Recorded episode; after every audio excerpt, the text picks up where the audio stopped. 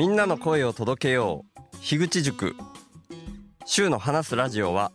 誰でもポッドキャストを始められたらいいという思いのもとに集まった樋口塾の一員として配信しています。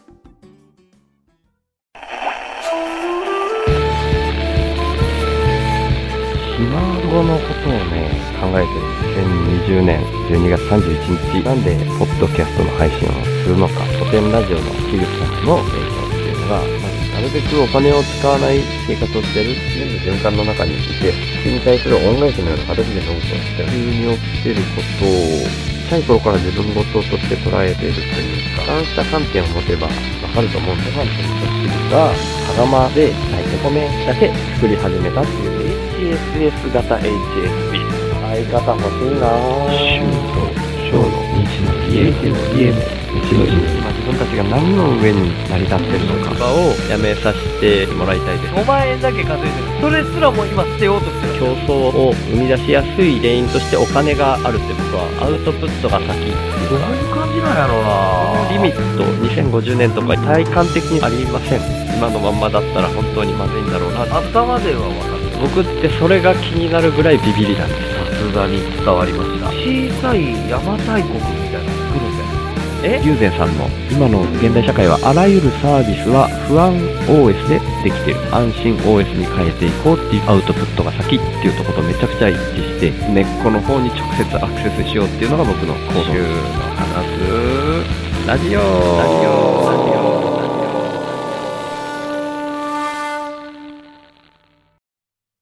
前回お話ししたラジオ。体操と逆立ち、いくこさんから教えていただいたその二つを11日から、2月11日から続けてっていうんで、もう2週間続けてる感じなんですけど、いやー、なかなかね、逆立ちの方ですね。ラジオ体操は問題ないけど、逆立ちの方がね、なかなか進化しないですね。まあそんな急には進歩しないよって感じだと思いますけど、その柱がある場所で、ちょっと斜めな感じで今やってるみたいな感じで前回言ったと思うんですけど、これ、斜めにならないで、あんまりならないでできる場所をもう一箇所見つけましてですね、これがなかなか狭苦しい場所ではあるんですけど、お風呂の脱衣所に入る手前の入り口、その入り口の両脇が両方柱になってるから、その間で片方の柱に向けて前転、前方展開な感じで逆立ちする。でも狭いから、やっぱり反対側の柱を足で辿りながらよじ登る感じでやってるんですけど、それで反対側の柱の方に背中をもう最初から押し付けながら、で、足でね、この、またその上の針っていうんですか？これ針としかちょっと僕表現できないですけど、そこのところをね、足で挟みながら、うん、手をついて逆立ちしてる状態だとそこに足がはみ出るみたいな感じになるんで、足で挟みながら、うん移動しつつやってるんですけど、やってるんですけどっていうか今日初めてやってみたんですけど、これがね、もうそうやって足の方にも意識がいったりして、こう、あ、体勢どうするかなみたいにやってたらね、普段の感覚で15秒ぐらいは持つつもりでいたらもう10秒ぐらいで、なんかもう手がガクガクガクって限界来ちゃって、で、急にこうもう降りなきゃみたいになったんだけど、なんか手の力抜いちゃうと頭下にガーンってぶつけちゃうから、足の方をね、もう急いで下に下ろしたんだけど、狭いから、なんかその柱か梁に足をこうこすって、こすっちゃうような感じになっちゃって、足の甲をちょっとすりむきました。はい、もう情けない状態ですよね。うーん、なんかもうあんま無無理しないように、ゆっくりゆっくりやんなきゃって思いつつ、そうやって狭いけど、ちゃんとこう、どっちに倒れても大丈夫な状態みたいに思ってたら逆に狭くて怪我しそうになるみたいなね。そんなことが起こったりしています。はい。なんかね、それでまたね、この間ちょっとグキってなった首のあたりがまたちょっと痛くなったりしてね、みたいなことがあってますけど、ちょっと気をつけて、ゆっくりゆっくり進めていこうと思っています。そんな感じのとこで行きましょう。週の話す、ラジオ話すは手放すの話す。逆立ちが10秒ぐらいしかできないなんていうのも本当に情けない話ですけど、これがね、逆にちょっとずつ時間が伸びていったりしたら、むしろめっちゃ嬉しいみたいになっていくんじゃないかなって、ちょっとそこにワクワクしてたりする自分もいたりします。はい。今日は2024年2月24日土曜日。時刻は夕方6時15分を回ったところです。はい。今日も一日早めに撮り始めてますけどね。明日ちょっと、まあ、行けたら行きたいな、みたいなイベントが一個あって、でもね、まあ、半分以上ね、やっぱめんどくさくなって行かなくなるような気もしてますけど、まあ、行ける可能性を残しときたいなと思って、一応撮ろうと思って撮り始めているところです。もしこの音源が採用されたらですね、明日インプットしてくださった方は、ちょっと次の金曜日までお待ちいただく形に、ご紹介をね、お待ちいただく形になっちゃってごめんなさいってなるんですけど、まあ、それも、そんなことも今までたくさんあったんで、まあ今更感もあるんですけど、そんな感じでご了承いただけたらな、なんて思いながら話してるんですけど、今日はですね、週報インプッターさんの方のご紹介、まあお一人と、もう一人はですね、まあまあもう一人も、一回インプットしてくださったものの中で、ちょっと話をしてない部分があって、そこに触れて、これがね、その後もいっぱいやりとりがあったので、そういう経緯の説明をする回みたいになればいいな、なんていうふうに思ってます。いつもみたいなシンプルな週報インプッターさんの方のご紹介っていうのよりは、ちょっとその、うーん、やりとりがね、長くあったので、それを説明していく回、そっちの方がメインになっていくかな、なんていうふうに今思っておりますので、そんな感じで今日もよろしくお願いします。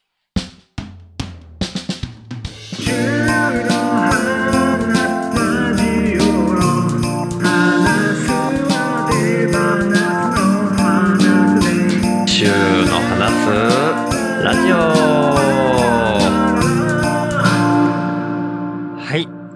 ということで、とりあえず、週報インプッターさんの方のご紹介、通常と同じような形での週報インプッターさんのご紹介は、今回は、イザさんですね。イザさんは2月23日、昨日ですね、収録してる今日土曜日からしたら昨日金曜日、夕方4時半ぐらいに郵便物が急に届きまして、クリックポストってやつで届いたんですけど、なんだろうと思って開けてみたらですね、コーヒーの、えーっと、粉。ドリップコーヒーですね。ドリップコーヒーが5パック入ってる感じのやつだったんですけど、その納品書の方にですね、まあ、お届け先がうちって書いてあって、請求先が、井川悟様。これが伊沢さんですね。で、発送元が、武士と猫、佐野昌平ってなってるんですね。佐野昌平さんってだけ聞いてわかる方も、まあ一部にはいらっしゃると思うんですけど、以前はひなわ中男子昌平っていう風なアカウント名でツイッターとかやられてて、今は、佐野昌平、アットマーク、うーん、なんだっけ、ひなわ中で世界を取る人とかなんかそんな感じ。ちょっと正確に忘れちゃいましたけど、まあ、ひなわ中の大会とかで日本一になったりしたことのある翔平さんですね。はい。で、その翔平さんがいろいろクラファンとかやられてたりとか、もうね、最近ちょっとね、僕も以前に週報にゲストで出演してくださったこともあるので、そのあたりでは、割とこう、絡んでる時期があった。うーん、その時はね、あの、愛理ちゃん。古典コミュニティの2期生の同期で、樋口塾で、今、樋口塾はどうなんだろうな、継続中なのかな。前はお城の情報を発信してる情報ラジオっていうのを配信してたりして、もしかしたら今、樋口塾って1年に1回更新の確認があったりするから、それで今抜けてるかどうかわかんないな。そんな愛理ちゃんが、一時期、翔平さんと二人で、あたらよラジオっていうポッドキャストやってたんですよね。で、それやってる頃に、毎月一回生配信とかがあって、それに僕、なるべく、あの、参加するようにしていたりっていう時期があったり、あとはオンライン上のオフ会、まあ、翔平さんがオン会って呼んだりして、ちょっと突っ込み入れたりしてて、そういうのにも極力参加したり、あとは、一昨年の11月かな？に、東京で、その、あたらよラジオのリアルオフ会があったりして、それにも僕行くために、東京行って、まあそれ以外の他の人とも二十何人と会ったりみたいなことがあったんですよね。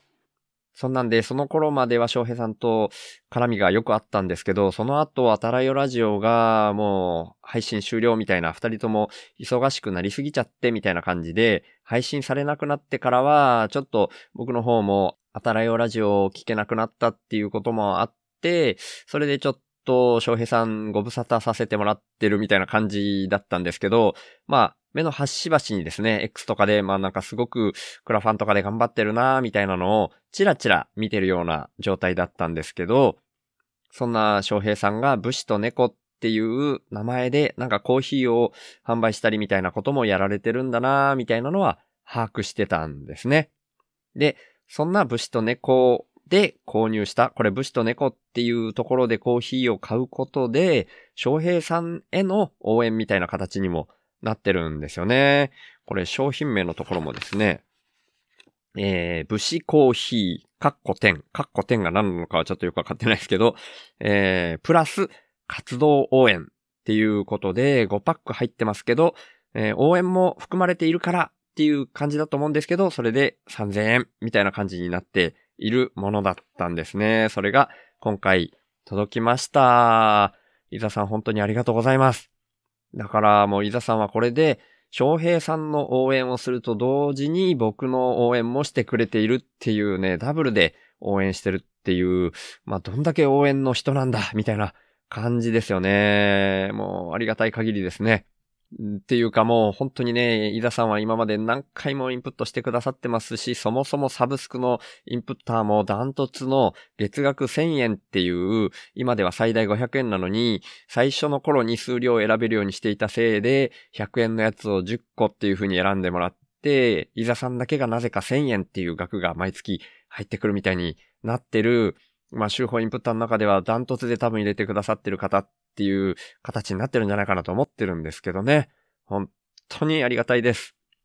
で、そんな伊沢さんに宣伝したいこと、まあ、宣伝したいこと今回ないですみたいなことも伊沢さん結構多いと思うんですけど、今回はちゃんと翔平さん絡みの宣伝がありますので、そちらをご紹介させていただきたいと思います。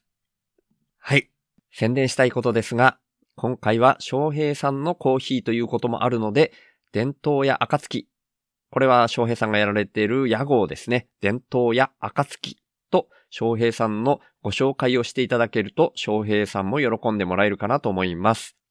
佐野翔平さんは日本が好きすぎて日本の伝統技術や文化を次世代に残したいと様々な活動をされています。ひなわ銃の射撃競技選手として世界一を目指したり、伝統技術を使ったアクセサリーや日用品の企画、販売などをして職人さんを応援したり、日本の歴史や伝統文化に興味を持ってもらうきっかけづくりとしてお子様向けに段ボール甲冑教室をしたりしています。僕はそういった翔平さんの活動に共感して撮影担当として関わらせていただいています。子供たちの無邪気な笑顔や真剣な眼差しは見てるだけで嬉しくなります。2月25日も大阪でイベント撮影してきます。すいませんね。これ配信日が2月26日になってると思うんですけど、はい。2月25日に大阪でイベント、それの撮影担当が伊沢さんだったっていうことですね。えー、その他の活動も含めて、伝統や暁のブログでも紹介されていますので、ぜひご覧いただければと思います。よろしくお願いします。ということで、伝統や暁のブログ、第3回子供支援、ひなわ銃型ゴム鉄砲射的大会のご報告。のリンクとですね、佐野翔平さんのリットリンク、そして伊沢さんのリットリンクの URL を宣伝用として記入してくださっておりました。今回この文章の方は長いので、今、あの、手法の方では読み上げさせていただきますっていう風にお返事もしたんですけど、手法公式サイトの方のインプッター紹介のページの宣伝っていうところに、この今読み上げた文章全部書いてしまうとさすがにスペースを取りすぎてしまうので、手法公式サイトの方には、伊沢さんが今回貼ってくださったリンクの3つだけ貼らせていただきたいと思います。で、そのリンク3つについては今回の概要欄にも貼らせていただきたいと思ってますので、ご興味ある方はそちらも見ていただけたらいいかなと思います。よろしくお願いします。はい。ほんとね、僕から見てもね、翔平さんっていうのはなんていうかそういう、どんどん突き進んでいくヒーローみたいな感じのキャラの方ですよね。ほんとかっこいいし、なんかね、優しくて癒されるみたいなところもあるし、で、あたらよラジオとか聞いてた頃はね、意外とね、こう天然なところもあったりして、面白かったりしてですね、すごく人間的に魅力のある方ですね。なんで、僕としても、さっき言ったみたいにですね、ちょっと目の端で捉えるみたいな感じになっちゃって申し訳ないんですけど、僕も翔平さんの活動っていうのはいつも応援させていただいております。これだいぶ前になりますけど、翔平さんのクラファンに僕も応援させていただいたことがあって、で、一時期は翔平さんがやられてるスタンド FM で毎日配信されてるんですよね。それの中で、スポンサーみたいな形で僕も紹介していただいてた時期があると思います。もう、その支援した時期から1年以上が過ぎちゃったんで、もう今は読み上げられてないと思うんですけど、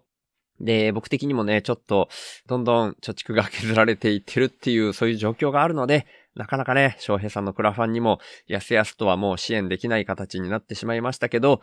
翔平さんの活動自体はずっと応援している気分でいますので、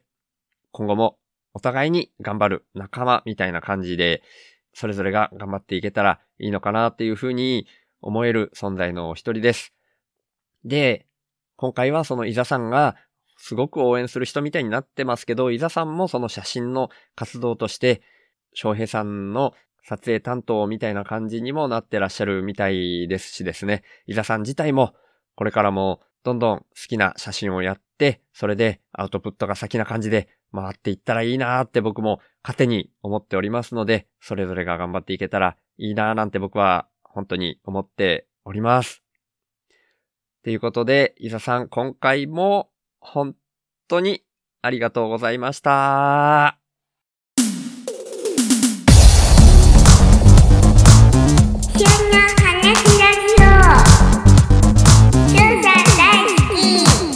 はい。ということで、冒頭でメインのコンテンツみたいな言い方したけど、そんなに長くならないかもしれないなもしかしたらそんな長くならなかったら、うん、なんか付けた話として僕の頭の中にあることみたいなこと話しちゃうかもしれないけど、まあでもいいかな今日、そのもう一つのインプッターさんとのやりとりみたいなのだけで、ちょっと軽めに終わる回があってもいいかななんて今喋りながら思い始めました。んでですね、それはのりこさんからですね、いろいろ送ってきたみたいなことを配信でお話しした回、な、どの回で喋ったかっていうのももはや忘れてしまってるんですけど、まあメインとしては、ウグイスボールっていうお菓子とか、あとは蜂蜜入りポップコーンとか、きなこ餅とか、チョコパイ6個入りとか、あとはポンカンとデコポンみたいなやつ、これなんか違う名前だったんだよなとかね。うん、まあポンカンとデコポンじゃなくて、なんとかっていう、最近ね、新しい品種の名前、なんかね、こう、女の子の名前みたいな感じの そういう柑橘系ありますよね。そういうやつでしたよね。で、それが送られてきた時に、同時にですね、実は iPhone 11? iPhone 11って言った方がいいのかなそれも送られてきてたんですね。で、これはその前に実際経緯があってですね、これはどの辺だっけな？うんと、1月18日だから1ヶ月ぐらい前ですね。最初、まあ、ちっぺさんとのりこさんと僕、1ヶ月に1回ぐらいなペースで飲み会みたいなの、オンラインでズームで飲み会みたいなのをやるので、それで3人での LINE のグループがあったりするんですよね。で、そこにのりこさんが、その iPhone 11いりますか？みたいな感じで言ってくださったんですよね。で、今までのりこさんが使われてたやつ、タイミングで機種変更しただけです、みたいなことを書いてくださってたんですよね。で、まあ iPhone ね、僕今 iPhone SE2 を使ってるっていうのね、この手法をずっと聞いていらっしゃる方はご存知だと思うんですけど、ルイスさんが画面バキバキの iPhone だったらお送りできますっていう感じでおっしゃってくださって、送ってきてくださって、で、その後、匿名希望さんですね。匿名希望さんが、その画面の修理代っていうのをインプットしてくださって、それで修理して使わせていただいてるっていうのがあったんですね。で、その修理が終わったっていうことを話した回で僕、どのぐらい話せてたかわかんないですけど、やっぱその画面の修理が終わって使っててですね、まあ不具合ってまではいかないんですけど、ちょっとした難点っていうのが2点ほど一応ありまして、まあ一つは電源の持ちがまあまあ早い。うん、まあ iPhone SE2 の前に僕 iPhone8 を使ってましたけど、それもまあ電源の持ち悪かったけど、まあそれよりも若干さらに持ちが悪いかなみたいなところがあって、頻繁に充電しないといけないっていうのが一つ。で、画面の修理は正規の修理ではなくって代替品を取り寄せて修理してもらうみたいな感じのそのアップルに直接送って修理してもらった感じじゃないので、それで、まあ本来だったら2万円ぐらいするところを1万円ちょっとで済んでるみたいなところなんで、それも関わっているかどうかわかんないんですけどね。その画面をタップした時の反応が若干悪いんですよね。なんで何回かこうタップしてっていうんで、まあ誤作動しやすいとか、まあ何回か押してやっと反応するみたいなところがあって、でもそれでも、まあ使えないことはないんでっていうんで、頑張って使ってるみたいな状況が実はあるんですよね。っていうのがあったんで、この申し出はですね、すごく魅力的で、ただ、まあ僕もすごく迷ってて、まあまだ使える iPhone SE2 があるから、うん、どうしようかなと思っていて、だからその、その後に、最初1月18日にご連絡いただいて、その後、のりこさんとちっぺさんと3人で飲む会がどのぐらいだったかな？ちょっとまたそれ見ながら。うーんと、29日に飲むっていう感じになってたんですね。で、その場でそういうのを含めてのりこさんに相談させてもらおうかなと思ってたんですよね。その iPhone SE2 今は一応使える状態で使えているので、まあのりこさんが嫌でなければ、まあたまに充電してもらって維持しといてもらおうかなと思ってたんですよね。で、それを SE2 がダメになった時に連絡したら送ってもらえるかなみたいな、そんな風にイメージして、それをその29日の飲む時に話そうって思ってたんですよね。ただですね、僕ね、もうなんかね、うっかりというか、そういうところが抜けてるというか、油断しながら生きてるというか、29日結局ね、ただ飲み会を楽しく3人で飲むのに、こう終始してしまって、iPhone 11の話をするのをすっかり忘れてたんですよね。で、その次の日に、その LINE のグループに iPhone 11の話するの忘れてた、てんてんてんみたいな感じで、そのたまに充電しながら維持するとかできますかっていう風に、のりこさんにお聞きしたんですね。そしたら、そのお菓子と一緒に送りましょうか私も今朝になって思い出しましたっっていう風にお返事くださったので、まあ、たまに思い出して充電していただくのも申し訳ないな、みたいな気分も僕あったので、まあどうせ送っていただくついでに、もう荷物の中にどうせその iPhone も一緒に入れるだけだからっていうところもあったので、であればもう送っていただいて僕の方で充電しながら維持しているっていう手もあるなっていうふうに思って送っていただいたんですね。で、そしたら、もう了解しましたみたいな感じで送ってきてくださったんですよ。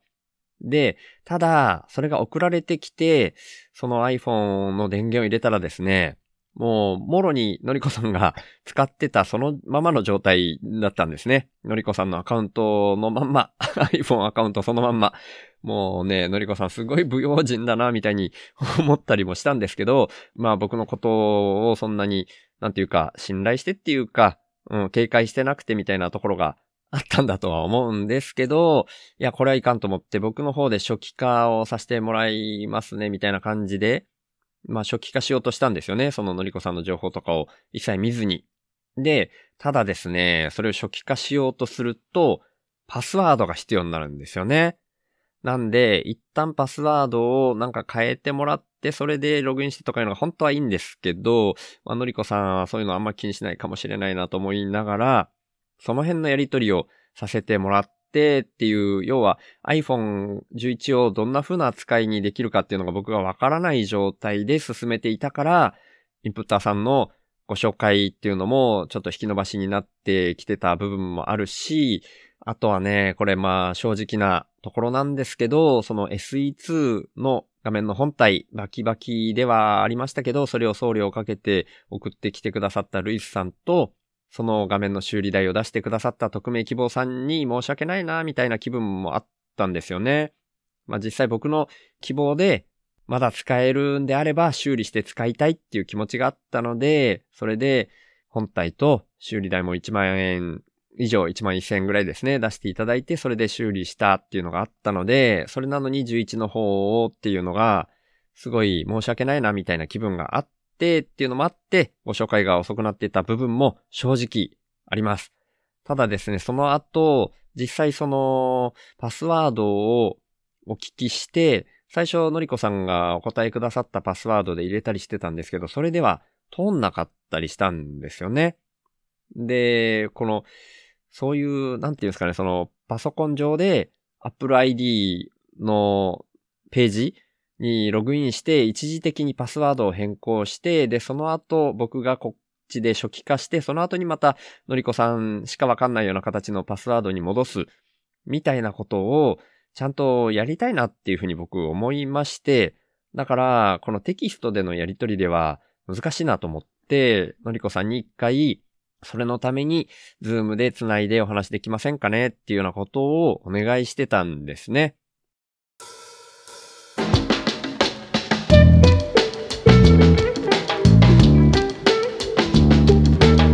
週の話すラジオ、略して週報。で、それで一回やろうとした回があったんですけど、ちょっとそれも諸々の事情があってってですね、うん、顔を合わせながらやるのが、うん、難しいみたいな感じになったんですよね。で、その後、のりこさんが結局ご自身でですね、いろいろ調べられて、パスワードを新しく変更されたのかなで、そのパスワードを送ってきてくださったんですね。で、それで初期化を僕が試してみたら、実際初期化できたんですよ。なんで、それで、あ、これは一応その充電しながらっていう置いておくっていうこともできるけど、iPhone SE2 のデータを一旦11の方に移動することもできるっていう状態になったっていうのと、その操作をしているとですね、やっぱこの画面の修理をした SE2 と、のりこさんからいただいた11ではですね、タップをした時の感度っていうのかな？ほんと全然違って、あまりにもスルスル動くもんで、いやー、普段使いとしてはやっぱりこの、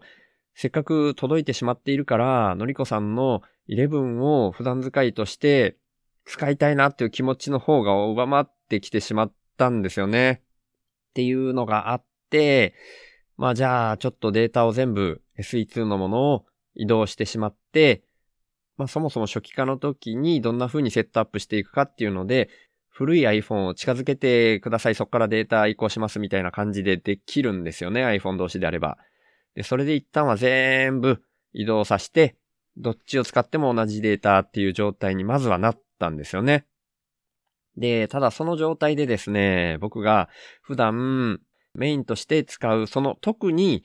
画面をタップして使うソフトだけでもこの11の方で使おうかなと思ったんですよ。だから要するにですね、これ、ちょっと話がごたごたしちゃってますけど、今どういう状況かっていうとですね、iPhone SE2 とそののりこさんにいただいた iPhone 11、両方で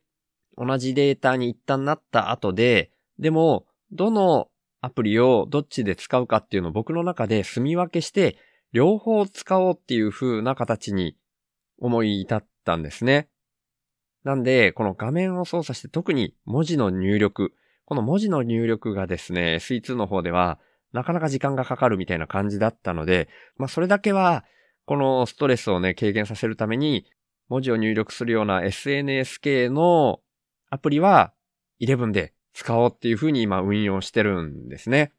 なんで、LINE だったり、X だったりっていうのは iPhone 11、あ、メールとかもかな ?iPhone 11でやってっていうのと、外でも iPhone 11でその SNS がつなげるようにっていう意味では SIM カードも11に入れてるんで、電話も11でやるっていう感じですよね。で、えー SE2 の方は、ポッドキャストを聞くとか、要するに僕が普段スマホでやるのがメインがもうポッドキャストを聞くのと SNS、あとはメールみたいな感じになってるんで、そういう風に大きく分けたら住み分け。あとはね、まあ細かい話ですけど、僕写真撮ったりする、まあ写真の画質も11の方が全然いいんでしょうけど、写真の用途としてですね、僕、レシートとか、あとは何にいくら使ったかみたいなのをスクショで撮ったりしていて、あ、ペイペイで払ったりして、そのスクショを撮ったりして、それを後で家計簿につけるみたいなことやってるんで、そういうのを SE2 の方でやるみたいな感じで、普段は2台持ち歩くみたいな感じ。この2日ぐらいはそんな風にやってるんですね。で、僕、過去にも最大同時で3台持ちみたいなことやったことあるんですよね。それが一番安いみたいな通話はガラケーでやって、で、スマホの方は、当時楽天ミニっていうのが無料で配られていて、それでネットにつなぐみたいなのを、テザリングでもう一歩の大きい画面の Android 端末でつなぐみたいなこともやってた時期があるんで、まあ二台持ちみたいなのはある意味余裕というか、前に経験してた感じでやれるので、これからしばらくはそんな感じで、2台全部有効活用させていただくっていう流れで使わせていただこうと思ってます。なんで、元々の iPhone SE2 画面バキバキのをルイスさんが送ってくださったものを匿名希望さんが画面修理台を出してくれて使える状態になってるやつ。ただ画面の反応がちょっと悪いので文字入力系はのりこさんからいただいた iPhone 11の方でやるっていう風にやろうと思っています。それでね、だからのりこさんに何往復もやり取りさせてもらって、すごい時間かかっちゃったのがもう一個実はですね、その iPhone SE2 のデータを全部移行した後に僕気づいたんですけど、SIM カードを移動したらですね、なんかこの iPhone ではアクティベーションができませんみたいなことを言われて画面でですけどね、画面に表示されて、で、いろいろ調べたら、よくよく見てみたら、その iPhone11、のりこさんの持たれていた iPhone11 は、SIM ロックがかかっている端末だったんですね。なんかね、元プログラマーのくせにそういうところに意識がいってないのは結構恥ずかしかったりするんですけど、もともと SIM ロックかかってる iPhone だったっていうのは後から気づいて、またのりこさんに、元々の通信事業者さんに問い合わせてもらって、で、僕の方で、通信事業者さんに連絡を入れて、SIM ロック解除する。まあ、これはネット上でできたんですけど、それができるようになった、みたいなところで、やっと昨日から使えるようになっているっていう感じなので、今回その経緯を説明させていただくっていう風になりました。はい。なんかね、やっぱりこう、全部こんこんなごちゃごちゃした話しなくてもよかったのかもしれないんですけど、なんて言うんでしょうね。やっぱり僕の中で全部をさらけ出していたい欲というか、パッと聞きその iPhone SE2 の方だけでやっていってるみたいな状況に移っている、まあ全部週報を聞いてくださってる方も少ないかもしれないですけど、少なくともルイスさんはなんか全部聞いてくださってるみたいにも思ってるし、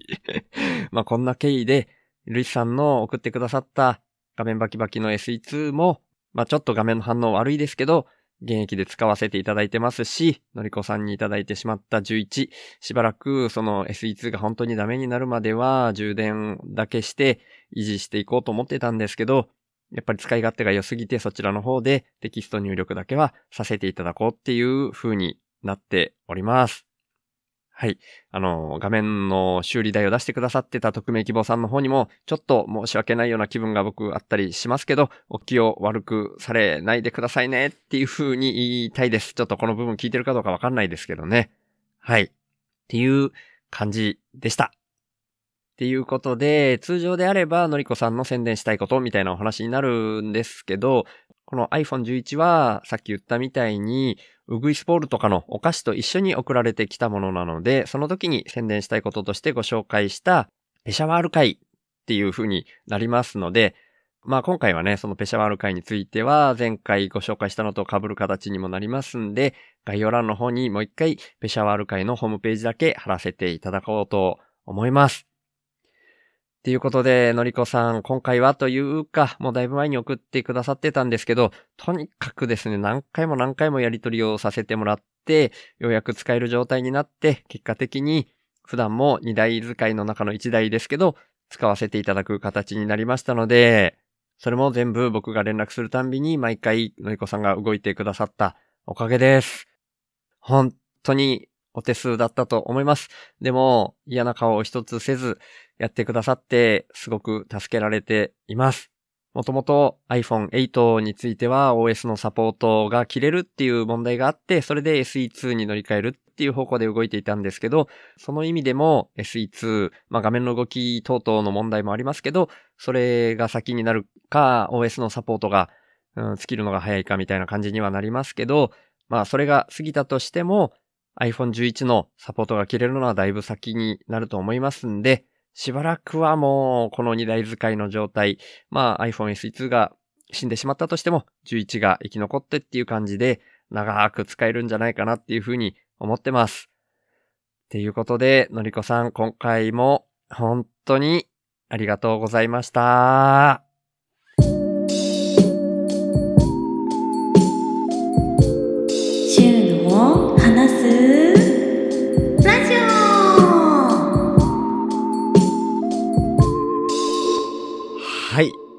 そんな感じでですね。で、普通に喋り続けてもいいんですけど、実は今ですね、撮る日付が変わっております。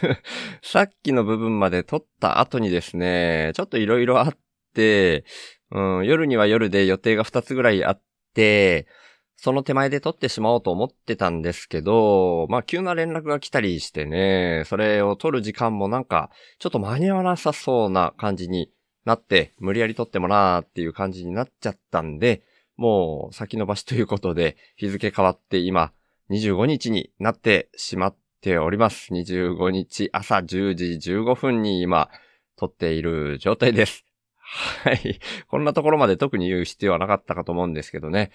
で、しかも、もうちょっと喋りたいことも、うん、ないこともなかったんですけど、今日は今日でまた、前に何回か話したホリケンっていうね、もう小中学校時代からの同級生、もっと言うともう保育園ぐらいから知ってるやつなんですけどね。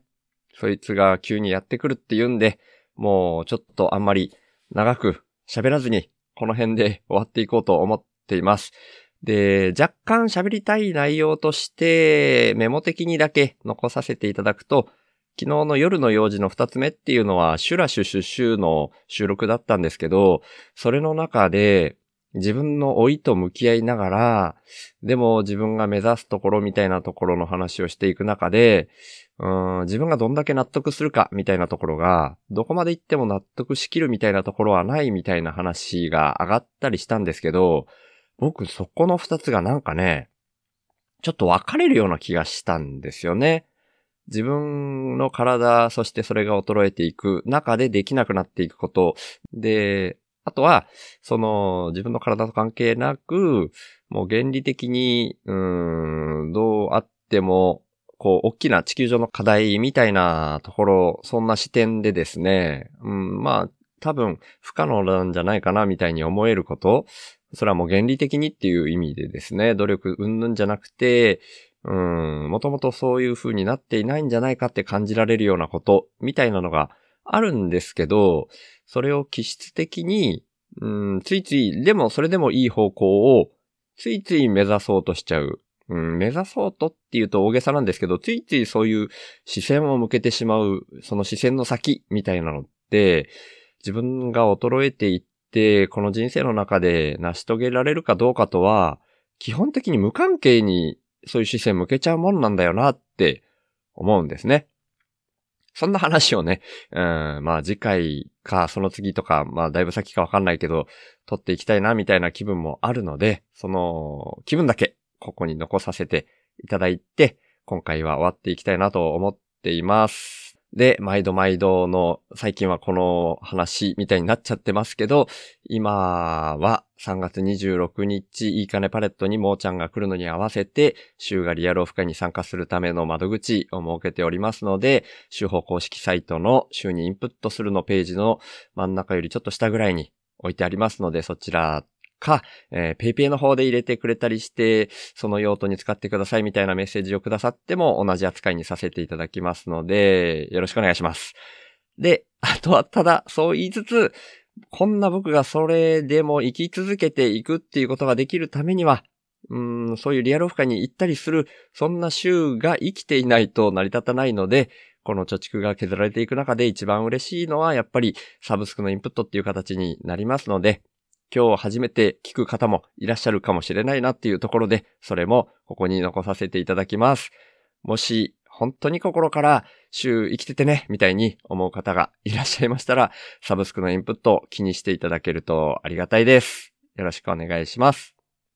あ、それで、えー、最後のエンドクレジットの部分で大きな声で読み上げさせていただくのは、週報インプッターのコーナーでご紹介させていただいたイザさんと、あと最後の iPhone SE2 と11のところでお話ししたのりこさん、ルイスさん、匿名希望さんについても大きな声で読み上げさせていただきたいなというふうに思っておりますので、その旨ご了承ください。はい。今回はそんなようなところで、週の話すラジオ、略して週報は HSP っていう先天的なビビリとして生まれた僕、週が、ビビリだからこそ問題の根本原因に意識が向いて、最終的には個人単位じゃなく世の中全体の問題点にビビリが反応しちゃうこと、それを発信することに僕の生きる役割があるんじゃないかと思って、そんな僕の意識を日々発信する番組です。僕からは今の世の中が滝壺に向かう船みたいな環境問題をはじめとした社会課題が加速度的に大きくなってるっていう風に感じられてるんですね。だから僕がビビりすぎるせいでできたメタ認知っていうか、そこから来る意識と問いを投げるみたいな感じがこのポッドキャストの位置だと思ってます。僕はそんな滝壺に向かう船みたいな状況は間違いなく人間が作り出していることだと思ってて、人口自体加速度的に増えていることもあるし、人間の欲望も大きくなりすぎてるっていう風に感じてます。で、その原因として人間の欲望を増幅させてしまうような特徴をだんだん強めてきてしまっているお金っていうものが一つあると思っていて、そんなお金みたいな何かが入ってこないと、インプットされないと、自分からもアウトプットを出さないよ、みたいな交換条件的なインプットが先な構図も感じてます。だとしたら、アウトプットが先な構図に逆転させることで、滝壺に向かうスピードが緩和されるんじゃないかなって思ってます。で、そんなアウトプットが先っていうイメージなんですけど、生きていくために最低限のことで満足するみたいなのも大事だと思っていて、だから僕はこの手放すをテーマにしてるんですけど、僕は幸せっていうものは相対的なものでしかないっていう風にも考えてて、人との比較って意味じゃなくて、自分個人の単位で見たときに、沈んだ状態からちょっとマシになって浮かび上がってくる。そんな風に幸せってのは、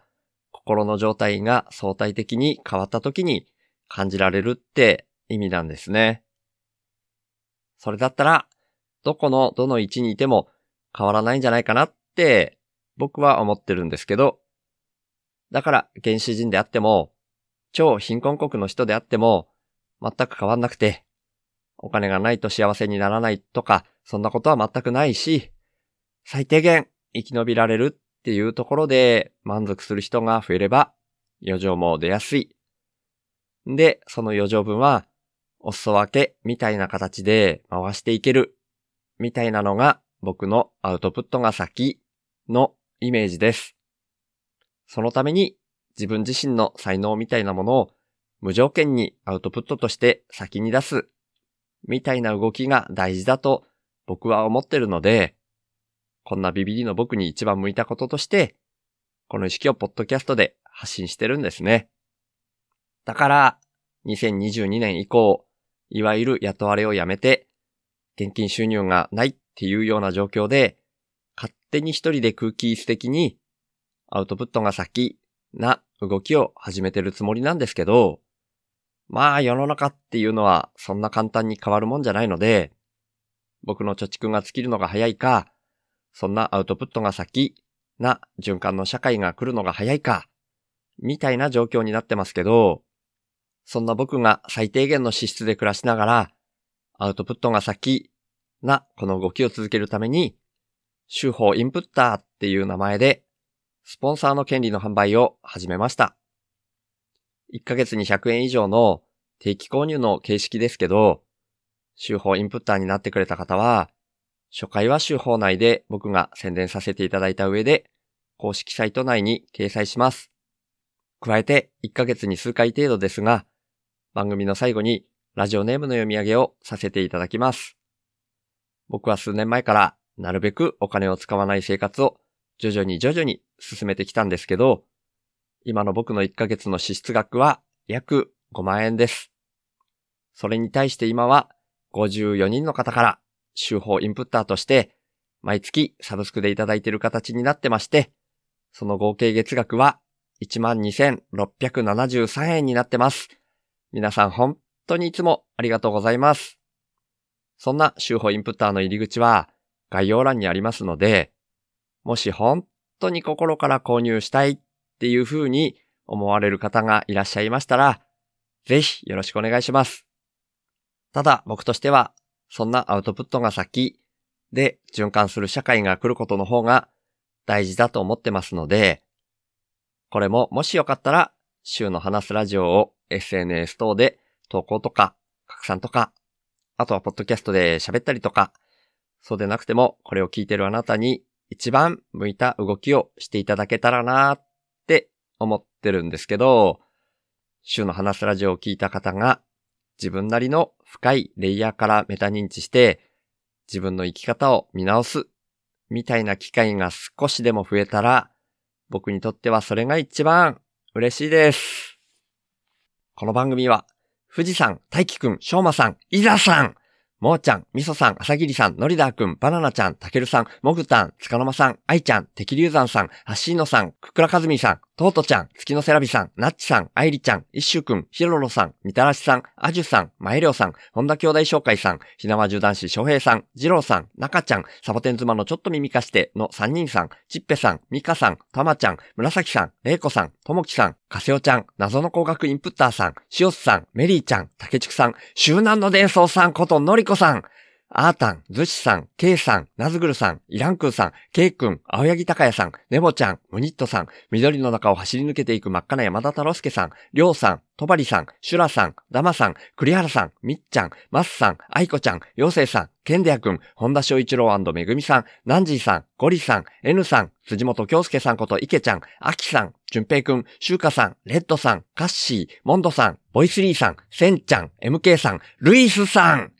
かえちゃん、もりりんさん、しーじゃさん、あゆみさん、坂本二郎さん、かくみんさん、そうわさん、けいじくん、きーちゃん、こうじおったんさん、猫が好きさん、てつさかなかの人さん、中電申しさん、たかしさん、ジョージクルーニーヤン、ジョンさん、ラッキーさん、八番さん、こぐまちゃん、山村達也さん、川倉さん、みこ店長、みなみさん、大成さん、まだらの活火山さん、COC 塚原さん、草野大地さん、かもめさん、みおパパさん、りゅうちゃん、一郎さん、むれたまちゃん、中島さん、古田さん、さちえさん、俺、荒井もんさん、南天さん、匿名希望さん、